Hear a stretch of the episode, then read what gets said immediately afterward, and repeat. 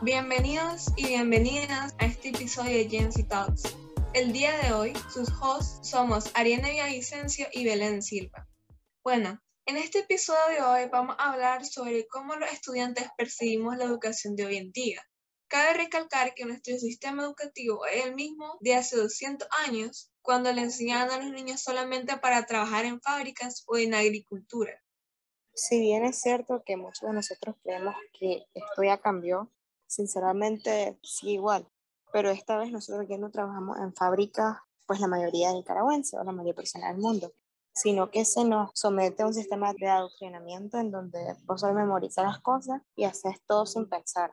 Ok, te dan que hagas todo este ejercicio, esta tarea, cinco tareas a la semana, vos la haces como, como un perrito pues en procesión. Pero luego te das cuenta cuando terminas el secundario o cuando terminas el año educativo que no te enseñaron a pensar fuera de la caja, no te enseñaron a pensar y a resolver un problema de la vida real. Y eso es algo que la educación y el sistema educativo actual en casi todos los países, pues menos Finlandia, carece. De eso es lo que queremos hablar hoy en este podcast. Bueno, lo que dijo Ariana es súper importante ya que memorizamos, pero no aprendemos. Y eso es muy distinto, porque cuando memorizas algo que solo te estás aprendiendo para un examen de un día y después al año, si te preguntan, ni siquiera te vas a acordar. Y hay muchas veces de que a pesar de que hay ejercicios que son importantes en alguna clase, por ejemplo matemática o física, capaz ni siquiera nos hagan pensar o apliquemos en la vida real.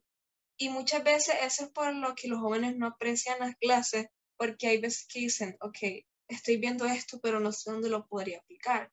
No significa que lo que estemos viendo esté mal, sino que sería bueno que hayan más ejercicios en los cuales nos hagan pensar y nosotros digamos, wow, esto sí es súper importante y lo voy a aplicar alguna vez.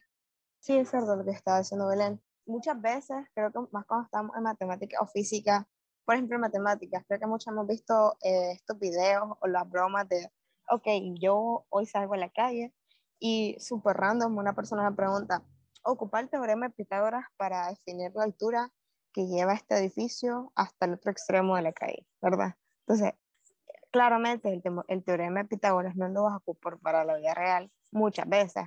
Creo que lo que hace falta en esas clases es que te enseñen cómo podrías ocuparlo y hallarle como que una solución a la vida real. Por ejemplo, el teorema de Pitágoras, si no mal recuerdo, se ocupa también para la arquitectura, pero son cosas que en el colegio no te dicen, ni te, ni te, ni te dicen, pues, o no les interesa que lo aprendas. Solamente les interesa que te memorices eh, como que todo lo que tienes. Y, por ejemplo, si A más B es el coseno del ángulo, eso es lo que les importa, no les importa que aprendas para qué se utiliza. O sea, vos puedes estar hallando X en una ecuación, pero no sabes por qué lo estás haciendo. Entonces creo que muchas veces en ese tipo de clases lo que falta es de que se ocupen problemas que puedan ser adaptados a la vida real. Y eso es algo que en muchos colegios no se ve.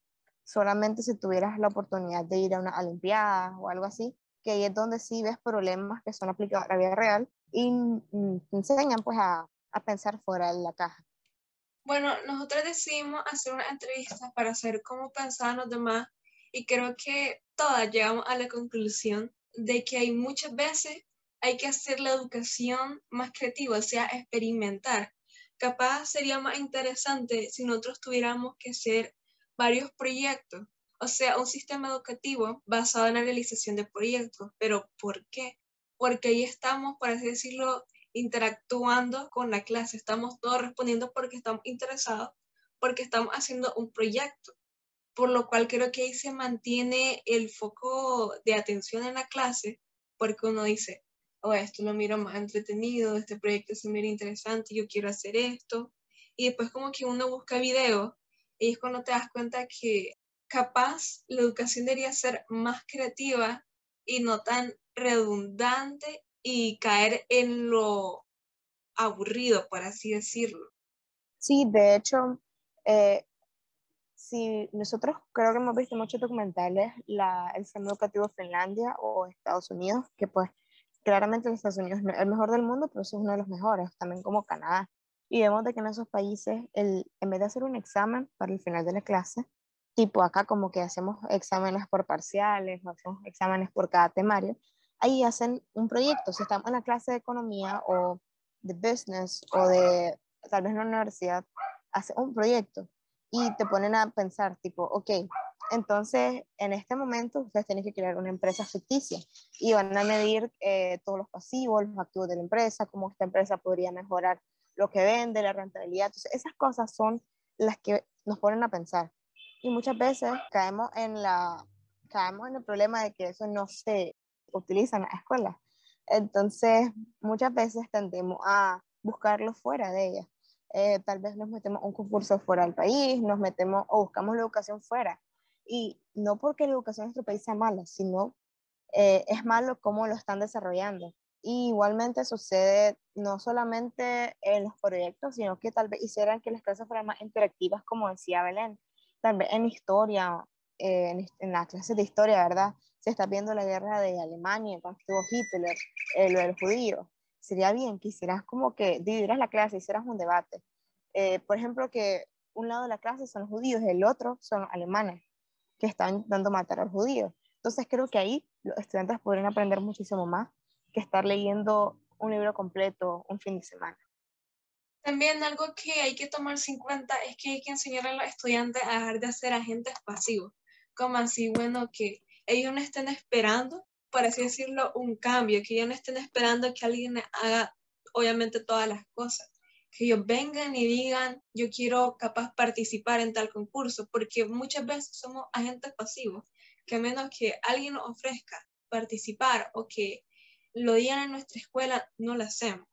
Hay que enseñarle, por así decirlo, capaz al estudiante a ser más activos y ser más conscientes de que ellos pueden lograr varias cosas, porque honestamente en nuestro colegio hay mucha gente sumamente inteligente y yo creo que si se pusiera más de ellos participación, serían increíbles, Esta ganarían un montón de concursos, la verdad. Sí, hablando de lo que está diciendo Belén, es algo que puede caer bueno, principalmente si nosotros participamos más en cosas y se nos enseña a que nosotros tengamos una iniciativa, que nosotros hagamos las cosas, que no seamos empleados de los demás, sino que nosotros seamos el jefe de los demás. Eso te enseña a ser líder, te enseña a liderazgo, te enseña que vos tenés que valerte por ti mismo, o sea, que seas autónomo. Vos tenés que meter a tu hijo o vos mismo estudiar en, un lugar o en un colegio que te enseñe a pensar por vos mismo. Que no estés esperando que los demás se metan al odio para que vos te metas. O sea, no, así no es la vida Aquí en la vida vive el más vivo, o sea, suena redundante, pero vive el que tenga más astucia, el más astuto, el que sepa ser chispa en las cosas. Y eso es lo que te enseña ese tipo de concurso, ese tipo de cosas. Y algo que muchas personas eh, carecen hoy en día y solamente se dejan eh, regir o llevar por las reglas que ya están hechas, pues. Te dicen, ok, yo voy por este mismo camino porque mis padres fueron aquí, o bueno, es que el colegio me está diciendo que vaya esto por lo seguro, pero nunca te pones a pensar qué es lo que vos querés. Y muchas veces nosotros queremos una educación que sea más integral, que tenga más pluralidad. Y algo que muchos nosotros queremos, pero pues no todos podemos hacerlo, porque falta como que convicción. También siento que hay veces en que el mismo colegio nos mata la creatividad porque siento que la gente que está más acercado al área de cultura, por ejemplo, danza, música y arte, normalmente no reciben actividades para ellos a menos que lo busquen en internet o algo internacional. Siento que hay muchas veces que lo dejamos apartado de lado, cuando mucha gente de ahí en su propio área es un prodigio, capaz, alguien muy bueno. Y siento que debería darle más oportunidades para hacer actividades para ellos, porque capaz no sabes si un compañero tuyo de danza llega a bailar en un teatro importante o que un compañero tuyo de música llega a tocar frente a un montón de personas. Y no solo por eso hay que, por así decirlo, catalogar a la gente de esa área como que son tontos, porque muchas veces se les mira así y no es así ya que no creo que sea fácil para alguien que toca guitarra aprenderse una canción en tan poco tiempo o, por así decirlo, hacer una canción. No creo que sea fácil. Sí, así como está diciendo Belén, creo que la educación debería ser más integral. Y eso creo que es lo que se refería a ella, que educación no solamente sea regida por exámenes, pero que también eh, el estudiante se vea integrado en las actividades, se vuelva carismático, se vuelva alguien presente en todo lo escolar. Entonces, eso se le llama como que una educación integral. esa educación acá en Nicaragua, si lo vemos, creo que muchos de los colegios que lo tienen es como que el americano, el alemán, el Lincoln, el nórdico, lo tiene especialmente nórdico, porque ahí pues las personas van de color y ahí la educación es, es hacerla, o sea, vos aprendes haciéndolo, no solamente viéndolo, eso es lo importante. Pero la educación debería ser integral. Eh, al final del año no, sería, no solo se deberían dar diplomas por el el estudiante que tenga un promedio de arriba de 95, claro que no. Serían dar diplomas del estudiante con más liderazgo en toda la promoción. El estudiante que sea más, como que, no me acuerdo cómo se español, el estudiante que puede, que se le haga más fácil relacionarse con los demás. Eh, como que también el estudiante que le caiga mejor a toda la sección. Esos son como que méritos que también son importantes y que deberían de ser incluidos en los colegios. Entonces, nuestra principal conclusión de hoy es de que queremos de que la educación sea integral, que no solamente se preocupen por eh, una calificación, sino también por el estudiante, que vean que el estudiante se vea metido en las actividades, que pueda pensar por sí mismo, que sea un líder y que al momento del día de mañana que se gradúe, él pueda buscar su propio camino y que sea pues independiente. Así como dijo Ariane, no se les debe enseñar a los estudiantes a que ellos van a trabajar para alguien más, a que ellos tienen que esperar la oportunidad porque no va a ser así. Entonces, al final, se le debe enseñar a los estudiantes a ser los líderes de sus propias vidas, a ser el personaje principal y no ser el personaje secundario que solo sigue las órdenes del otro. Porque al final solo se vive una vez. Aprovecha la oportunidad, ¿no? Te quitan la oportunidad porque no fuiste vivo, ¿no? Y hasta el final te das cuenta de que pudiste haber cambiado capaz esa parte de tu vida o que pudiste haber cambiado lo que pasó en el pasado o que si hubieras tenido más valentía hubieras participado en tal cosa. Así que hace 200 años era distinto los tiempos, obviamente, y cómo se abarcaba en ese momento. Ya no nos están enseñando para trabajar en fábrica, nos están enseñando para que nosotros busquemos nuestro propio camino en la vida, aunque suene tan cliché. Sí, algo que me gustaría recalcar para ya cerrar el podcast que dijo Belén fue que nosotros tenemos que ser los propios líderes de nuestra vida los líderes de nuestro futuro, también de nuestra familia. Eh, la educación ahora, como dijo Belén, no se enfoca en que vayamos a una fábrica y trabajemos más de 12 horas. Se enfoca en de que nosotros podamos desarrollar un emprendimiento, traer una cadena internacional a nuestro país. Esas son las cosas por las que nosotros debemos de pelear y valer por sí mismos y nunca esperar a que los demás lo hagan. Y es cierto, no tenés que vivir tu vida con remordimientos ni con esa sensación de decir, ay, hubiera hecho tal cosa, porque el pasado y el hubiera no existe, solo existe el yo puedo hacerlo, el presente. Ya no puedes cambiarlo del pasado, pero sí puedes cambiar tu presente para cambiar tu futuro. Y eso es algo que nosotros queremos dejarles muy en claro con este podcast, de que la educación sí te puede cambiar la vida, pero también tenés que vos ver cómo puedes cambiar tu vida con la educación. Creo que se entiende, que suena como que es muy poético.